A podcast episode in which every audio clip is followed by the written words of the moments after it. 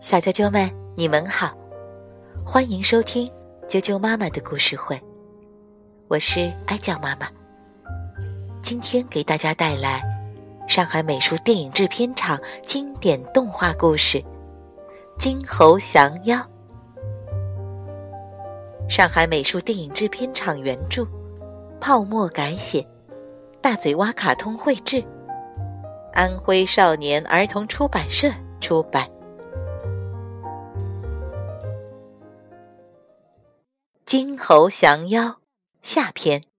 上回说到，唐僧和沙和尚被妖精抓住，而猪八戒这时还在草丛里睡得香呢。土地爷爷看不过去了，从土里钻出来。把猪八戒引到了白骨夫人的妖洞前。猪八戒到底以前做过天蓬元帅，把钉耙往洞前一摆，大喝开门，气势十足。小妖探头一看，乐坏了：“好买卖，好买卖！猪八戒自己送上门来了。”虎妖自告奋勇。要去把猪八戒捉回来，一起煮了吃。两人在洞外乒乒乓乓打了起来。那虎妖先是挥着一条三叉枪，十分厉害；后来又变成一条硕大的猛虎。总之，猪八戒被打得落荒而逃。等着吧，我找大师兄去。在这个狼狈的时候，猪八戒开始想念起孙悟空的好处了。可是去哪儿找大师兄呢？猪八戒认真想了想，往花果山飞去。花果山正一片欢腾，猴儿们栽着桃，玩着戏法，孙悟空被逗得哈哈大笑。他又穿上了做齐天大圣时的装束，和以前一样，威风凛凛。唯一不同的是，脑袋上多了一只闪闪的金箍。猪八戒躲在一块石头后面，探头探脑，早被眼尖的孙悟空瞧在眼里。孙悟空想：他来做什么？怕是师傅遇上了麻烦，于是孙悟空故意喝道：“呆，哪里来的生人？”猪八戒吓了一跳，连忙摆手：“哦，不是生人，不是生人，是熟人。”哦，原来是猪八戒呀！你不跟师傅取经，来这里做什么？猪八戒以为孙悟空会记恨师傅，不敢说师傅有难，只说：“师傅想你，让我来请你呢。”哼，他不会想我，更不会请我，不去不去。孙悟空翘起二郎腿，故意说：“我这里天不收，地不管，自由自在，去做什么和尚？”你回去吧！一群小猴子连推带嚷的把猪八戒轰了出去。精明的孙悟空化为一只蜻蜓，悄悄的跟在猪八戒身后。猪八戒气得一边走一边骂：“这个猴头，呃，不做和尚做妖怪，呃真不是个东西！”突然。耳边传来孙悟空一声断喝：“呆子，你骂谁？”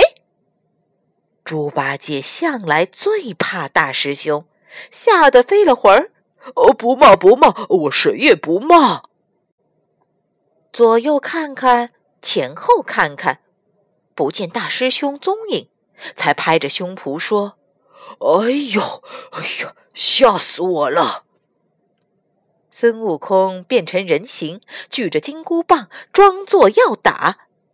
不说实话，看俺敢棒子给你送行！猪八戒赶紧把事情一五一十的告诉了孙悟空。孙悟空十万火急的要去找那妖精算账。猪八戒兴奋地说：“，那妖精要是知道大师兄出山，一定吓得抱头逃跑呢。”一句话，让孙悟空的态度一百八十度大转弯。他懒洋洋的一摆金箍棒，慢着，我不去了。猪八戒惊得下巴要掉下来了。哥哥啊！你怎么又不去了？你回去告诉师傅，让他感化妖精，放他出洞吧。啊！别开玩笑了，妖怪怎么感化得了？猪八戒好说歹说，孙悟空就是一句不去，态度比唐僧赶他走时还要硬。猪八戒怒上心头。好，你不去，我去。当即驾云离去。后来赶到的老猴不明白，大圣，你日夜想着西天取经，为什么这次来请，您又不去？你哪里知道，那白骨精十分狡猾，我怕八戒走漏风声，故意这么说。孙悟空撕下长袍，猴儿们，好生看守花果山，俺老孙立刻下山，打他个措手不及。猪八戒虽然勇气十足，以一敌众，但小妖太多，到底还是招架不住，被绑回洞里。孙悟空被赶走，猪八戒。和沙和尚被抓，白骨夫人安心了，叫小妖飞来福去请老夫人来吃唐僧肉。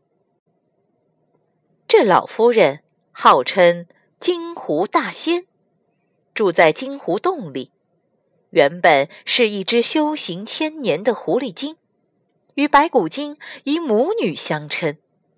孙悟空打死飞来福，变成他的模样，把老狐狸骗了出来。他又打死这老狐狸，变成老夫人的样子，颤巍巍的拄着拐杖赴宴去了。孙悟空一进白骨洞，就被猪八戒认出来了。哪有一边走路一边抓耳挠腮的老太婆呢？猪八戒嘿嘿直笑，沙和尚好奇地问：“二师兄，死到临头，你还有心思笑？”猪八戒得意地说：“呵呵，恐怕这回死不了喽。”孙悟空心里清楚，救出师傅并不难，难的是怎样还自己一个清白。于是他故意问：“唐僧的大徒弟孙悟空在哪里呀？”唐僧叹了一口气：“他一日之中连伤三命，被我赶走了。”白骨精哈哈大笑：“母亲不知，那是孩儿略施手段，三次变化人形。”叫他师徒分离。接着，白骨精一一把当日的女子、男孩、老人家变化出来。唐僧这才明白，他错怪了忠心耿耿的大徒弟呀。他尽最后的力气，朝天举起双臂，呼喊着：“悟空！”又掩住脸，摇头道：“唉，师傅后悔，当初没有听你的话呀。”听到师傅撕心裂肺的呼声，孙悟空心痛难忍，几乎要原形毕露。白骨精大惊道：“母亲，你怎么了？”孙悟空回过神来，干笑了两声。女儿本领高强，为娘心里高兴。今天也变一个给你们瞧瞧，如何？你说他变成了谁？他变回了他自己，孙悟空。白骨精弄糊涂了，他不知道是孙悟空变成了老夫人，还是老夫人变成了孙悟空。他大叫：“母亲，快变回来！”孙悟空仰天大笑：“为娘变不回来了，妖精看打！”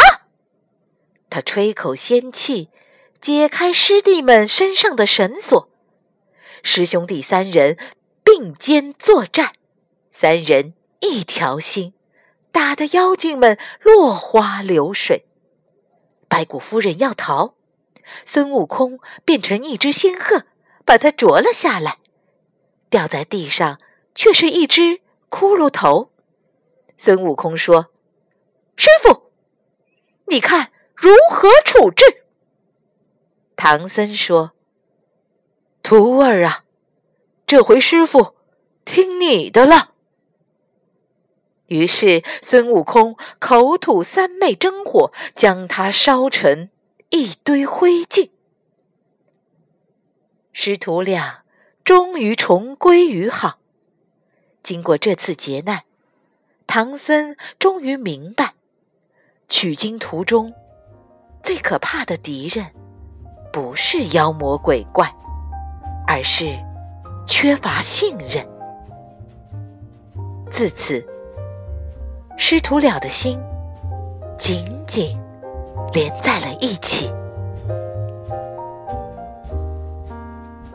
小啾啾们，金猴降妖的故事全部讲完了，希望你们喜欢。明天见。